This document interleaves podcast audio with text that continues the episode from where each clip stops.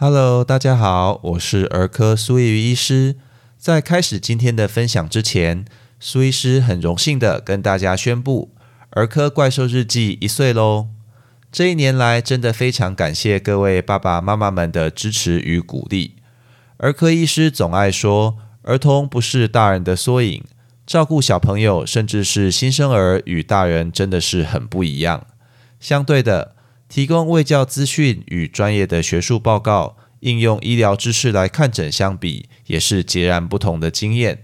在思考怎么用更简单明了的方式分享这些知识的同时，我也学到很多。大家的留言回馈与来信，也让苏医师有动力继续更新频道，致力于提供正确实用的资讯。在第一集时，我有分享过，儿科医师的心情总是戒慎恐惧。因为小小的失误就可能影响孩子一辈子的健康，但这同时也是身为儿科医师最大的成就感来源。只要够努力，我们有机会让孩子在生命舞台上发光发热，成为众人的祝福。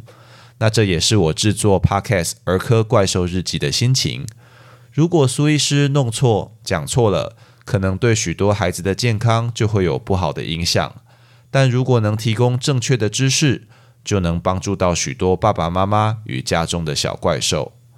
然而，随着医疗进步、资讯技术的发达，许多我们过去奉为圭臬的准则早已不适用，甚至很多五六年前的观念放到今天看就已经不合时宜。要跟上时代的脚步，符合实证精神来照顾每个病人，对现代医师来说是越来越困难。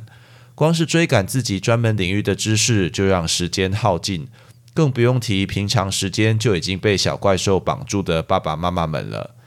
因此，减少不必要的杂谈与暧昧不明的描述，也是苏医师在制作频道内容的主要考量。即使会让节目略显生涩，我还是认为这是必要的取舍。最后，儿科学的领域博大精深，虽然不欠缺值得分享的内容，但是不是符合大多爸爸妈妈们的需要，就很难说。回顾过去累积了五十七集的内容，我想也是重新整理再出发的时候。我会尽量维持两周更新频道的习惯，但如果偶尔长枯思竭，实在无法准时更新，也希望大家能够多多包涵喽。当然，如果能够寄个信告诉苏医师你想听什么内容，那就太好了。我们开场白就说到这，赶快来进入今天的主题吧。今天想要跟大家分享的议题是卫生理论，这个近年来在医学工位领域非常受到重视的假说，同时也有越来越多的研究证实了它的真实性，并且深深的影响了现代医学对于儿童过敏疾病的预防策略。虽然在之前谈论过敏疾病的章节，我们也有稍微提到过，到底什么是卫生理论呢？这个假说是由 David Strachan 在一九八九年所提出的。他观察了许多英国的儿童之后，发现这些孩子得到过敏性鼻炎的机会与兄弟姐妹的个数、卫生习惯的进步程度呈现负相关。也就是兄弟姐妹越少，卫生习惯越好，更不容易接触各种病原的孩子，反而罹患过敏性鼻炎的机会是高的。他认为。在生命早期去铺路各种微生物以及过敏源，能够形塑我们免疫系统的耐受力，避免免疫系统对环境中的正常刺激，比如各种过敏源来过度反应，从而减少过敏疾病的发生。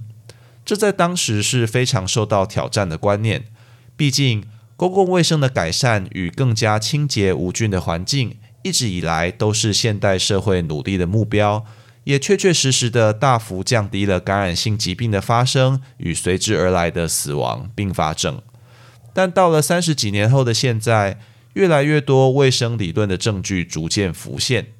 例如，研究发现，让孩子延后食用蛋的时间，并没有办法降低食物过敏的机会，反而让孩子提早到四到六个月就开始吃蛋，能够降低未来对蛋过敏的机会。家庭里常见的过敏源，比如说像尘螨、宠物以及真菌，是否真的造成过敏疾病，也越来越值得商榷。因为许多研究都发现，对这些过敏源的早期铺路，反而能够降低未来过敏疾病的发生。简单来说，对于已经患有过敏疾病或者对特定食物过敏的人来讲，避免特定过敏源的铺路是有好处，而且能帮助疾病控制的。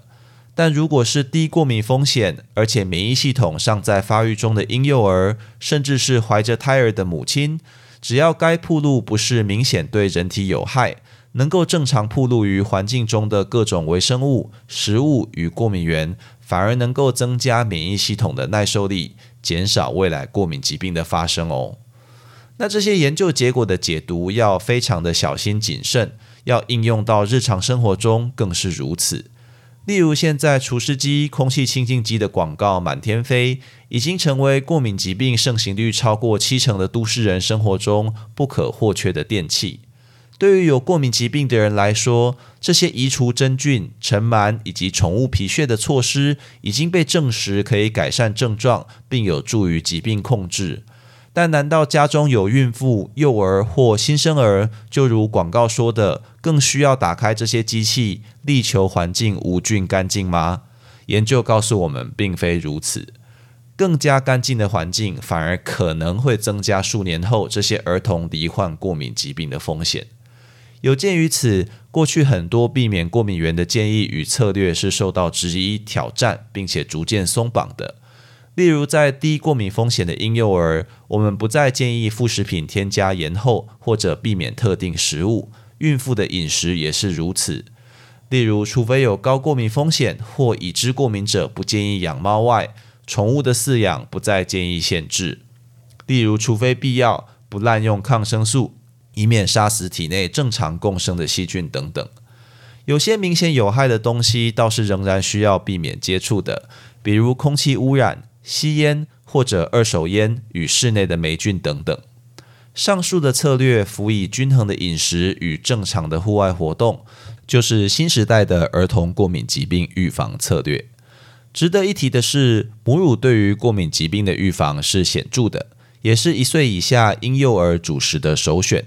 但对于无法补喂母乳的孩子来说，如果没有过敏的高风险，一般的配方奶就会是这个策略下的首选。而非水解或者无乳糖配方，这个我们在之前的单元也已经多次强调过了。卫生理论在微生物铺路这块很容易被扩大解释，这是相当危险的。因为微生物铺路虽然可能对免疫系统的发育有利，但感染本身就存在风险。举例来说，虽然剖腹产。抗生素的使用，由于减少了正常微生物的铺路，而确实会增加未来发生过敏疾病的机会。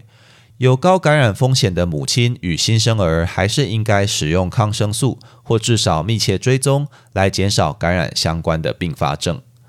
益生菌、益生值与细菌溶解产物是另一个值得探讨的议题。虽然这些东西都已经商品化，被世界各地的人们吃下肚了。但到底这些人为的铺路是否能够有效改善体内菌相，从而预防各种含过敏疾病在内的各种疾病，改善健康，还是缺乏有力一致的证据？在益生菌这个章节里，我们做过比较完整的讨论，有兴趣的爸爸妈妈们不妨可以回去听听看。听完苏医师上面的分享，我想大家心里面一定会觉得。对于过敏疾病，我们是知道的越多，就发现自己知道的太少。这也是这个领域研究者共同的心情。光是如何预防孩童过敏疾病，就已经是十万个为什么等级的难题了。